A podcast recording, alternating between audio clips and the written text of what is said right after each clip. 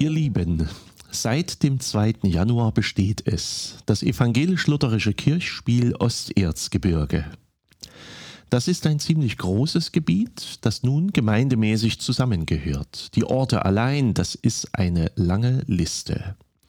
Altenberg, Bärenstein, Burkersdorf, Dippoldiswalde, Dittersbach, Dittersdorf, Frauenstein, Fürstenau, Fürstenwalde, Geising, Glashütte, Hennersdorf und Hermsdorf, Jonsbach, Kipsdorf, jetzt bin ich beim Buchstaben L angekommen, Lauenstein, Liebenau, Nassau, Oberbärenburg, Rehefeld, Reichstätt, Reinhardsgrimma, Sadisdorf, Schellerhaus, Schmiedeberg, Schönfeld und Z kommt zum Schluss Zinnwald.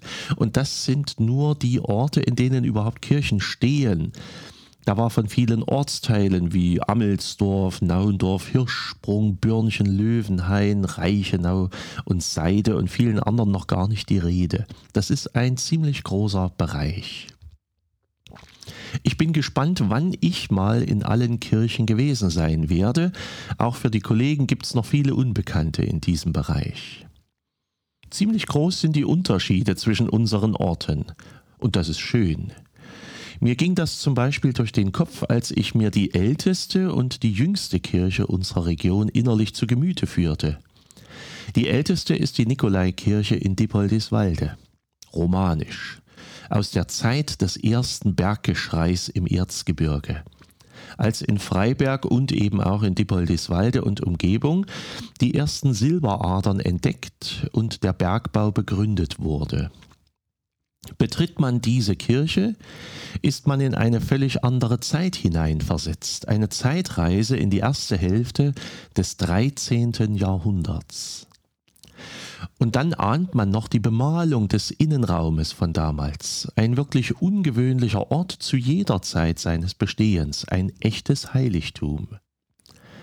Kommt man hingegen in die jüngste Kirche des Kirchspiels, so betritt man einen lichten Holzbau, der nach jetzigen Bedürfnissen errichtet wurde und erst 30 Jahre alt ist, die Kirche von Altenberg. Vieles ist dort einfach ganz praktisch, viele verschiedene Räume, die untereinander verbunden sind, wo man andernorts in Gemeindehäuser wechseln muss, ist hier alles an einem Ort. Man kann bequem sitzen, das ist für große Leute wie mich ziemlich wichtig, denn die Stühle sind flexibel und man muss sich nicht in Bänke zwängen, die zu einer Zeit gebaut wurden, als die Leute nur 1,60 Meter groß gewesen sind. Und all die anderen Kirchen liegen zeitlich dazwischen. Und sie spiegeln die Landesgeschichte wider, die Frömmigkeit, die baulichen und künstlerischen Stilepochen, auch die Musik es gibt bekannte Orgelbauer, die in unserem Kirchspiel beheimatet waren, bekannte Kirchenbaumeister ebenfalls. Kriege und Notzeiten haben ihre Spuren hinterlassen. Unternehmer und Zeiten wirtschaftlichen Wohlstandes haben unsere Region auch geprägt und prägen sie bis heute. Es war mir ein Erlebnis, mal in Indien in einem nicht ganz gewöhnlichen Uhrengeschäft Uhren aus Glashütte zu sehen. Adelsgeschlechter waren hier aktiv und die vielen Menschen, die hier in den letzten 800 Jahren gelebt haben. Die wievielten Handwerker leben hier seit der Besiedlung durch unsere Vorfahren. Die wievielten Bäcker, die wievielten Fleischer. Die wievielten Ärzte sind hier oder Krankenpfleger die wievielten Gießer oder Friseure, die wievielten Bauern, die wievielten Pfarrer und Kirchvorsteher, die wievielten Lehrer, die wievielten Kinder werden dieser Tage geboren, die wievielten Ehen werden geschlossen, die wievielten Menschen betrauert. Es ist schon bewegend, sich das ab und zu mal vor Augen zu führen. Und das ist nur die Vergangenheit. Wir haben eine Gegenwart, die es zu gestalten gilt. Und wir haben eine Zukunft an die wir denken sollten und für die manche Weichen auch jetzt schon gestellt werden können, die aber auch ein unbeschriebenes Blatt ist und sich jederzeit völlig ändern kann. Am Tag 1 unseres Kirchspiels Osterzgebirge, dem 2. Januar diesen Jahres, gab es eine Tageslosung aus der Bibel, Buch Nehemia, Kapitel 8. Sie lasen aus dem Buch, dem Gesetz Gottes, Abschnitt für Abschnitt und erklärten es, so dass man verstand, was gelesen wurde.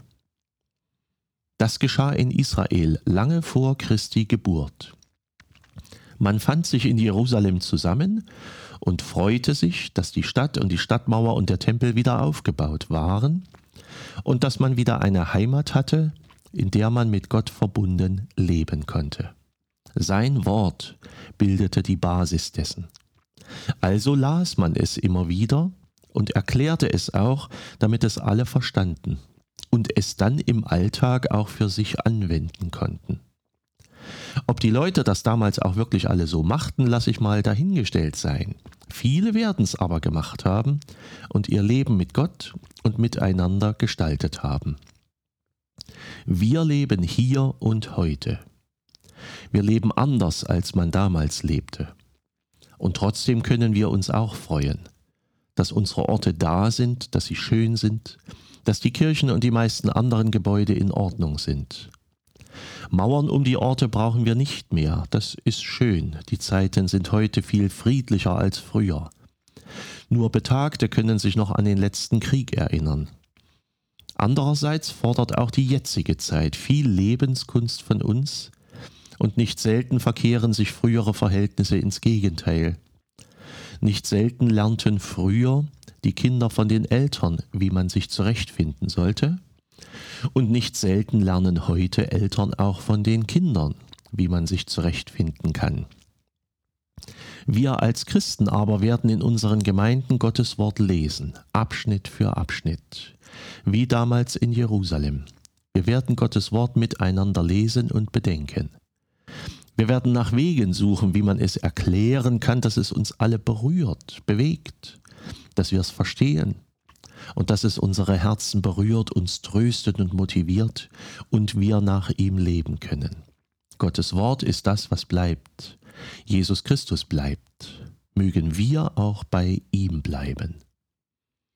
Auf dieser Grundlage, auf Gottes Wort, werden wir unseren Weg suchen und finden, gemeinsam mit allen Orten, gemeinsam mit unseren katholischen und unseren freikirchlichen Geschwistern, mit Gott und miteinander.